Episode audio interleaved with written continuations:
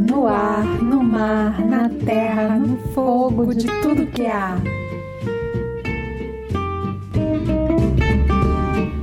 Jardineiros e jardineiras do mundo, é com aceno de jangadeiros que chegamos em terra firme com sementes de encanto e acalantos de presença.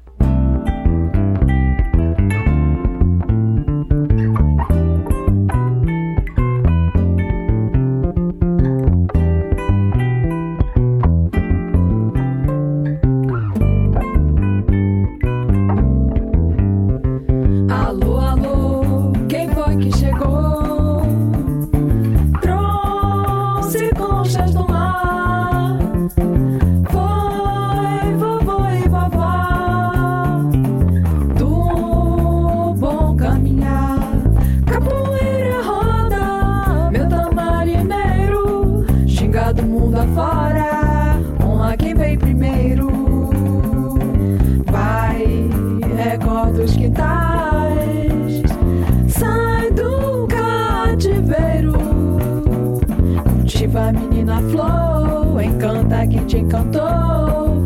Deus sabe, e nada é onde viver. Deus sabe.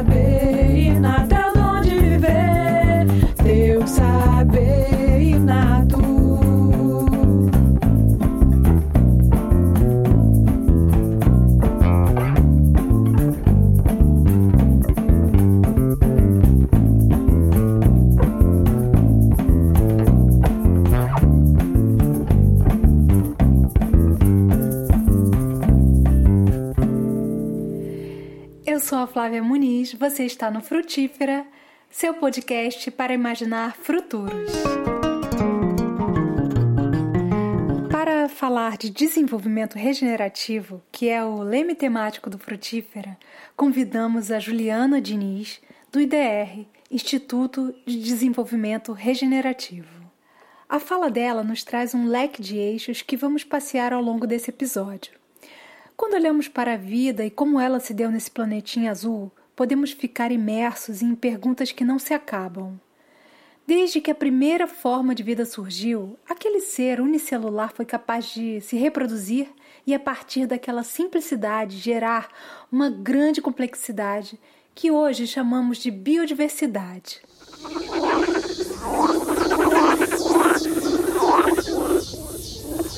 Mas olha só que curioso: códigos traduzem informação no mar da história, dentro do vasto oceano de possibilidades de combinação. E temos magma, minerais, moléculas aminoácidos, vegetais, animais, corais, fungos e Homo sapiens. Há mais ou menos 70 mil anos atrás, a revolução cognitiva nos permitiu o desenvolvimento da linguagem e da comunicação mas a característica singular do cérebro humano é a capacidade de criar realidades imaginadas e contar histórias. Os mitos nos motivaram a viver nas diferenças e a cooperar.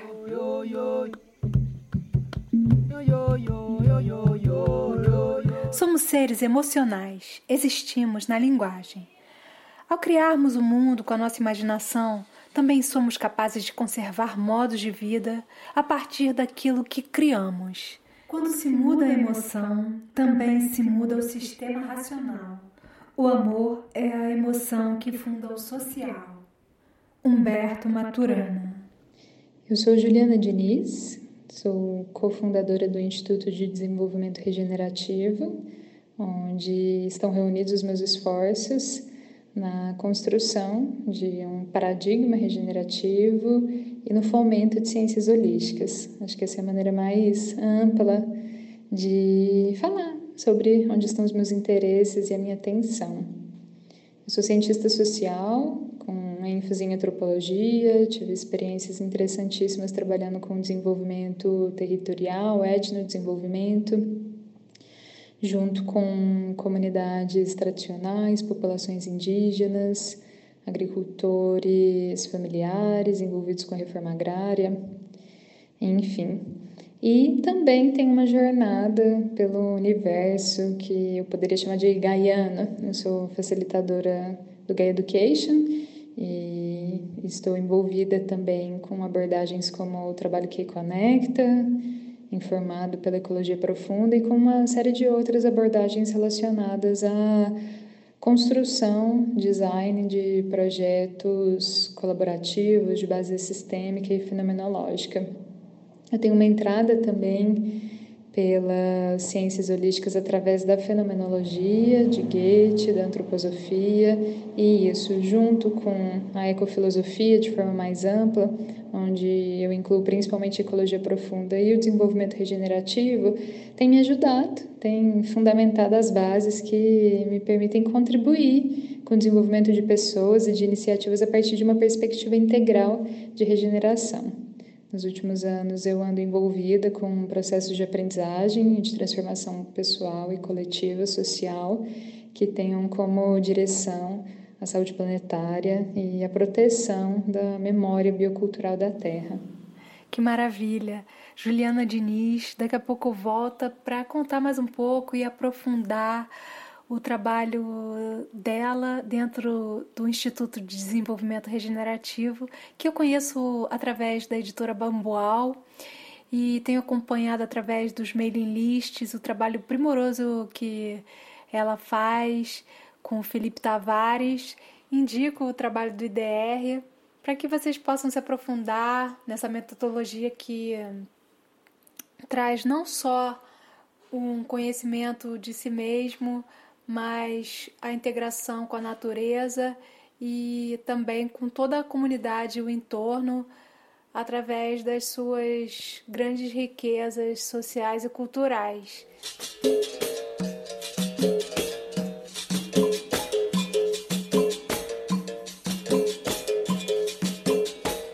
Falarmos em futuro, esse tempo intangível que quase nos escapa e se piscamos ele passa sem que mudanças significativas aconteçam, é preciso nos perguntarmos o que queremos conservar.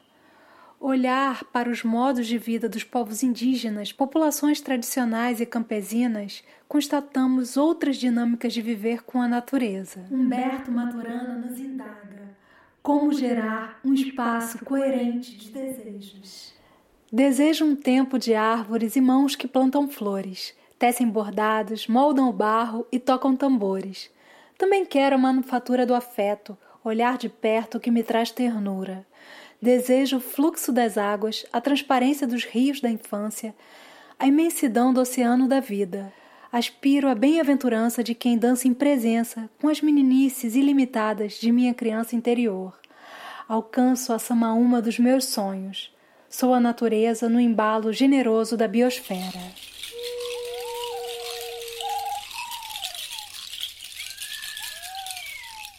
A ecologia profunda é um conceito filosófico onde todos os elementos da natureza devem ser respeitados, ou seja, o mundo é uma rede de fenômenos interligados. O bem-estar e o florescimento da vida humana e da não humana sobre a Terra têm valor em si próprios. Esses valores são independentes da utilidade do mundo não humano para os propósitos humanos. Princípio 1 da ecologia profunda.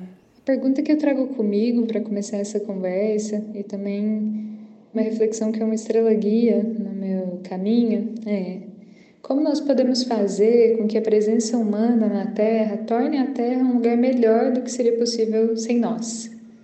E, nesse sentido, como nós podemos cuidar dos sistemas socioecológicos da Terra e da memória biocultural da humanidade, da biblioteca viva de conhecimentos tradicionais intimamente relacionados à Terra, que tem nos informado ao longo de pelo menos 200 mil anos sobre como bem viver nessa casa comum. E eu queria começar essa conversa a partir da noção de impacto. O entendimento que a gente tem de impacto é central em como nós escolhemos participar da vida.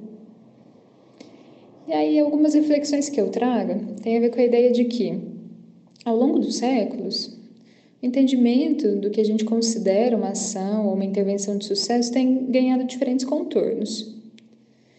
Mas existe algo que atravessa os séculos, que é a ideia de alavancagem, o princípio de alavancagem descoberto por Arquimedes há milênios é, atrás e que até hoje informa o que é considerado uma intervenção bem-sucedida.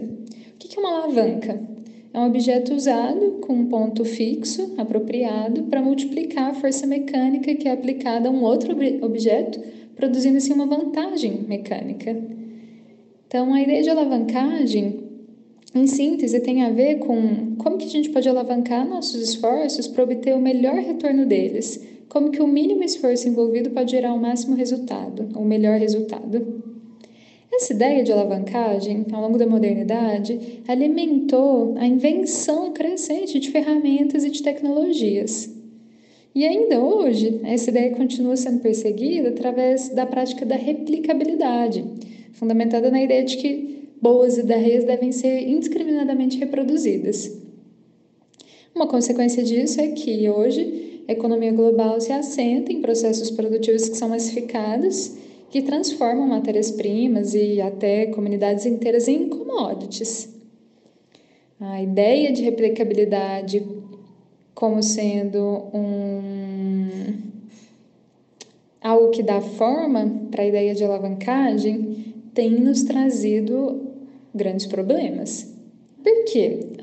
E como que a gente poderia ver isso desde uma perspectiva mais contextual? A replicabilidade fez sentido em uma era mecânica, quando o bem-estar social era visto como dependente da otimização de máquinas. Mas hoje, a gente sabe que projetos replicados fora de contexto, de onde eles surgem, eles tendem a usar recursos excessivos para serem implementados e recursos inadequados na sua operação. É construir algo em cima de modelos importados não tem como não falhar em refletir os sistemas culturais, econômicos e ecológicos do lugar onde eles estão. Se a gente impõe soluções pré-determinadas né, para pensar problemas sociais e humanos, para responder esses problemas, possivelmente a gente falha em tocar o potencial criativo das pessoas locais, né, que poderiam participar ativamente da sua concepção, construção e desenvolvimento né, desses projetos nesses lugares. Com isso, eu quero dizer que são muitas, né, consideráveis as consequências não intencionais que a gente produz né, pelas intervenções mais bem intencionadas, mas que são baseadas na replicabilidade. Por exemplo, o movimento ambientalista em prol da sustentabilidade está envolvido na criação de agendas para uma era ecológica, né, alertando as pessoas a reduzirem os seus impactos e os imperativos desse movimento ambientalista influenciou políticas nacionais com a direção de reduzir poluentes, reciclar produtos e muitas outras coisas. Essas ideias compõem uma resposta muito interessante né, diante do, do, do chamado alarmante para reduzir o impacto humano no planeta. E embora essas políticas públicas, esses protocolos internacionais de restrição de práticas danosas sejam urgentes, né, sejam de fato necessários, nem sempre eles são mais a maneira mais interessante de proceder em direção a mudanças sistêmicas. E aqui a gente começa a se abrir para uma ampliação da nossa noção de impacto, aquela que eu trouxe na, na pergunta que eu fiz no começo dessa fala. O que eu quero dizer é que não é muito eficaz ensinar uma pessoa a amar algo forçando ela a lhe fazer menos mal. Né? Embora a gente deva reconhecer a importância de ações de contenção que estabelecem limites, que resolvem problemas, que minimizam sintomas, o paradigma regenerativo, né? e aí nesse sentido também o trabalho do, do IDR, né? onde eu engajo os meus esforços, direciona a energia criativa e se concentra em criar condições que favoreçam a saúde, que favoreçam a vida. E para isso a gente está sempre se fazendo essas perguntas. Como podemos, em vez de conter o impacto humano no planeta, aumentá-lo, de forma que ele seja conscientemente benéfico? Como podemos servir como fonte de cura e regeneração para os sistemas vivos que são afetados por nós? Como que nós podemos criar condições adequadas para a coevolução dos seres humanos e dos sistemas naturais? Como incentivar as pessoas a assumir a responsabilidade ética de cuidar dos sistemas socioecológicos da Terra? E como fazer, né, finalmente, com que a presença humana em cada sistema socioecológico, em cada lugar particular, com a sua própria história, seja capaz de gerar mais abundância e mais condições propícias à vida do que seria possível sem ela.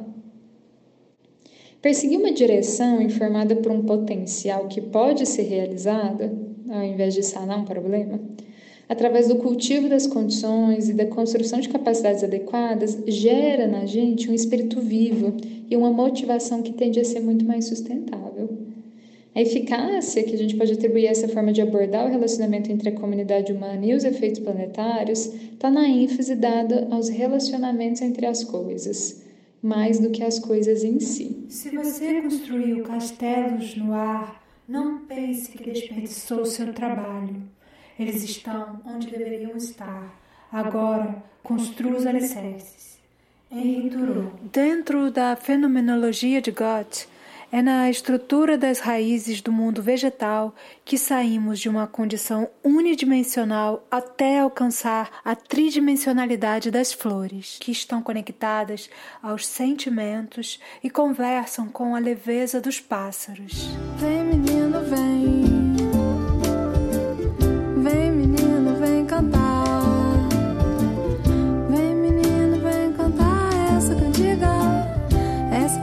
cantiga de Niná cantiga de ninar Pra sonhar que é domingo e um passarinho Vai pousar sobre a mata atlântica. A história cultural é o resultado da incessante busca pela unidade entre o eu e o mundo. Religião, arte e ciência procuram, cada um a seu modo, esse mesmo fim.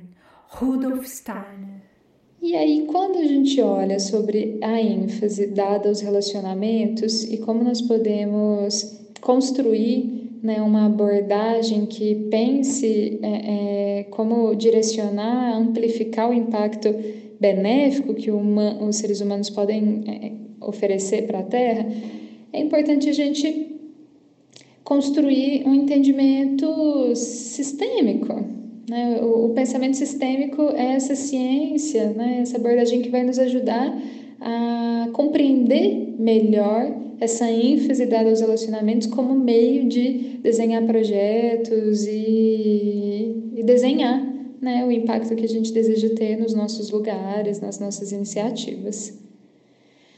E aí, para começo de conversa, e também justificando o porquê da importância do pensamento sistêmico, é, eu queria trazer uma premissa. Todos nós, que é de que todos nós desempenhamos papéis e intervimos né, das mais diferentes formas, nos mais variados contextos, o tempo todo, produzindo efeitos que, no entanto, muitas vezes costumam passar despercebidos. Perceber que tudo que a gente faz tem um efeito sistêmico pode ser aterrorizante e também pode ser muito empoderador. O grupo Regênesis, que é um grupo de, de, de, consultores, pensadores que informam muito do nosso trabalho, diz que a interconectividade, um aspecto essencial do pensamento sistêmico, é uma razão para a lei das consequências não intencionais, que diz que as nossas ações sempre têm efeitos que não antecipamos ou que a gente não intenciona. A multiplicação desses efeitos pelas bilhões de pessoas que habitam o planeta acaba tornando globais né, as consequências não intencionais de cada pessoa. E aí, nesse sentido, talvez a gente perceba que, mais do que assumido que tudo está conectado, a gente precisa entender como as coisas estão conectadas. E esse entendimento surge né, como efeito da busca por compreender padrões através dos quais as coisas conectam em relações que são recíprocas, em relações que geram valor. Se a gente descobre esses padrões, e os padrões são a própria linguagem dos relacionamentos, que por sua vez é a linguagem mais favorável, mais hábil para compreender como a vida funciona em um determinado lugar e como nós podemos criar projetos a partir desse entendimento. Então, descobertos esses padrões, a gente pode usar eles para nos tornar mais estratégicos em como desenhar intervenções e como mensurar impacto. Encontrar ótimas ideias e replicá-las como meio de, de criar agendas né, de boas práticas é, é, é, a serem implementadas em diferentes contextos, pode fazer com que escape de nós os melhores pontos de intervenção para a transformação sistêmica. E a transformação sistêmica é a síntese do que a gente poderia entender como a cosmovisão regenerativa. Se eu pudesse, muito brevemente, em um minuto, descrever essa cosmovisão, eu diria que o princípio cosmológico que está na base da regeneração é de que a vida é tecida através de organismos, apoiados, envolvidos, nutridos em sistemas dentro de sistemas. A gente chama isso de sistemas aninhados, interdependentes. A interdependência dinâmica e a nutrição recíproca que acontece entre os elementos, organismos, subsistemas em sistemas maiores, etc., são propriedades de relacionamentos. E a maneira de trabalhar com relacionamentos de sistemas vivos é através da qualidade do pensamentos antigos, né? como eu venho falando. É a qualidade de qualificar e mapear, em vez de quantificar e mensurar. Em outras palavras, né, a gente poderia dizer que a maneira de trabalhar com a vida é compreendendo os seus padrões a maneira de trabalhar com a complexidade da vida, né, ao assumir que os lugares e sistemas socioecológicos nos quais nós estamos implicados, aos quais nós pertencemos, são sistemas vivos e sistemas integrais, né, e entendendo então como os padrões desses lugares revelam como a vida funciona ali. Né? Isso é diferente de repartir né, esses lugares em problemas, ou partes, ou componentes, ou especificidades. Diferente do pensamento fragmentado e reduzido, trabalhar com padrões pode ser muito poderoso, porque diferente das listas, né, que, que elencam muitos pontos, que geram argumentações eternas sobre o que é mais central e urgente de ser feito, os padrões geram um entendimento compartilhado e consensual. Porque como quando a gente entende como a vida funciona e quer evoluir em um dado lugar, ou seja, quando os padrões se revelam, as decisões mais apropriadas e os critérios de design, eles emergem naturalmente. Com isso tudo, e considerando principalmente a abordagem do desenvolvimento regenerativo, o que eu quero dizer é que esse paradigma, o paradigma da regeneração, ele sugere que a maneira da gente trabalhar com a complexidade da vida e fazer com que a presença humana na Terra seja mais benéfica do que seria fazer com que a Terra seja mais abundante do que seria possível sem a presença humana, a maneira de fazer isso é trabalhando com lugares, entendendo eles como sistemas, como organismos vivos, singulares, com propósito e vocação. Um lugar não é um objeto. Ele é uma combinação de vida né, geológica, biológica, cultural, energética, cuja essência ou singularidade pode ser revelada através de padrões de relacionamento ecológico e histórico-cultural. Assim como as pessoas, né, esses lugares são conhecidos menos através das suas características e mais através dos seus relacionamentos. Como que a gente conhece uma pessoa? Através do comportamento que ela exibe com outras pessoas e com seu entorno. No, do mesmo jeito, né, no mesmo sentido, a gente conhece um lugar através dos relacionamentos que ele estabelece com seu todo maior, com sistemas mais amplos onde ele está, e também com subsistemas e organismos menores que o, que o compõem. Esses relacionamentos são invisíveis para esses olhos da matéria e do concreto. Esses relacionamentos devem ser captados com uma qualidade de pensamento e de percepção que nós pouco usamos, que nós pouco cultivamos. É uma linguagem. Esses relacionamentos são uma natureza qualitativa e exige uma linguagem quase que poética para capturá-los. Mas, em síntese, né, nesses lugares há padrões distintivos que compõem né, a caracterização de um propósito essencial. Desses padrões emergem os princípios da vida nesse lugar e, esses e desses princípios surgem indicadores. Então, ao trabalhar de forma regenerativa, a gente tem em busca desses padrões qualitativos específicos desse lugar. Quando, nesse processo de investigação, né, quando a gente realiza ele, a gente está em busca do quê? Da revelação da vocação de um lugar. E, finalmente, a mensagem que eu queria é, deixar em síntese e que resume como nós trabalhamos então para regenerar e cuidar desses sistemas socioecológicos é encontrando uma vocação genuína para os lugares, que engaja as pessoas de uma comunidade em algo que elas amam, em algo que elas querem cuidar. A vocação de um lugar, ela pode, por exemplo, ser testada a partir do quanto ela ressoa com as pessoas que o habitam. E assim, em vez de soluções de conservação da vida selvagem, através, por exemplo, de iniciativas como parques nacionais de proteção integral, que dispensam a participação das pessoas, a gente entende que a regeneração só é possível através de soluções que conciliam o histórico ecológico de um lugar com os modos de vida das pessoas que o habitam, em direção ao potencial evolutivo deste todo socioecológico, feito de paisagens e ecossistemas naturais e de pessoas com as suas múltiplas e singulares histórias. Nesse sentido, o desenvolvimento regenerativo é um design necessariamente integrativo que toma tempo e esforço para desenhar um processo que ajuda a descobrir como os sistemas humanos e naturais podem trabalhar juntos. Uau, que aula, Juliana Diniz! Agradecemos imensamente sua participação aqui no Frutífera e convidamos os nossos ouvintes para que peguem essas perguntas que a Juliana nos trouxe e apliquem aí nas suas comunidades, nas suas relações, no seu entorno, transformando essa nossa capacidade humana de gerar impacto é, com ações positivas, lembrando que somos íntegros, integrados ao sistema vivo que é Pachamama. A matéria não existe nem pode nunca ser eficaz sem o espírito, nem o espírito sem a matéria. Goethe. 21 dias. Poesia Medicina das Plantas. Plantar, saborear, curar, benzer, dançar. Dia 11. Eva de São João. Ageratum conizoide. Marco a existência com uma delicadeza ácida.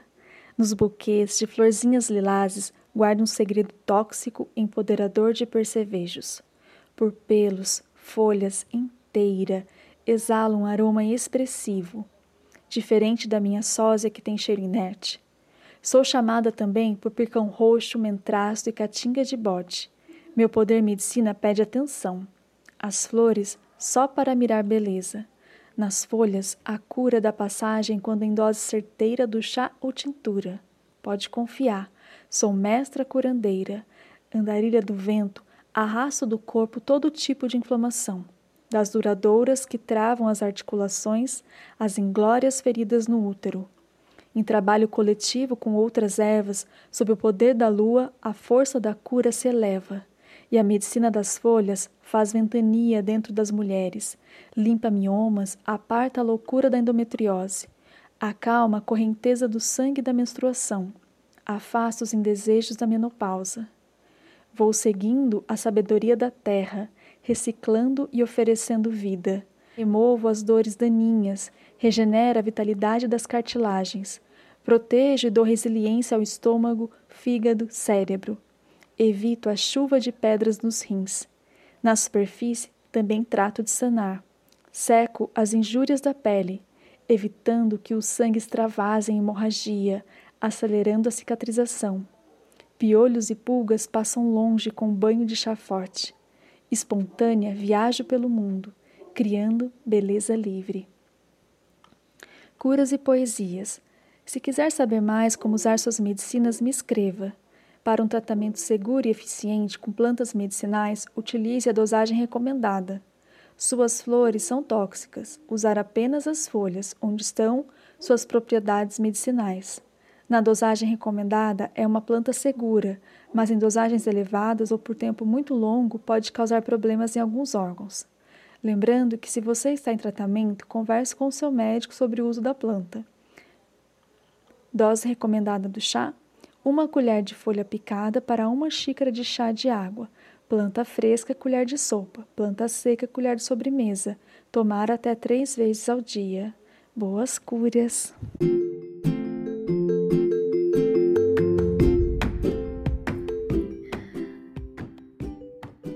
Pessoa linda! Diana Graça, nossa consultora de plantas poéticas.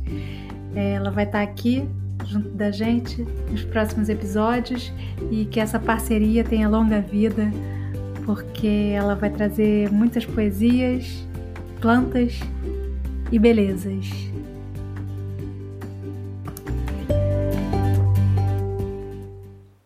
Esperamos que vocês tenham gostado de mais esse episódio. Nos ajudem a divulgar, mandando para os amigos e ampliando a nossa visão de mundo.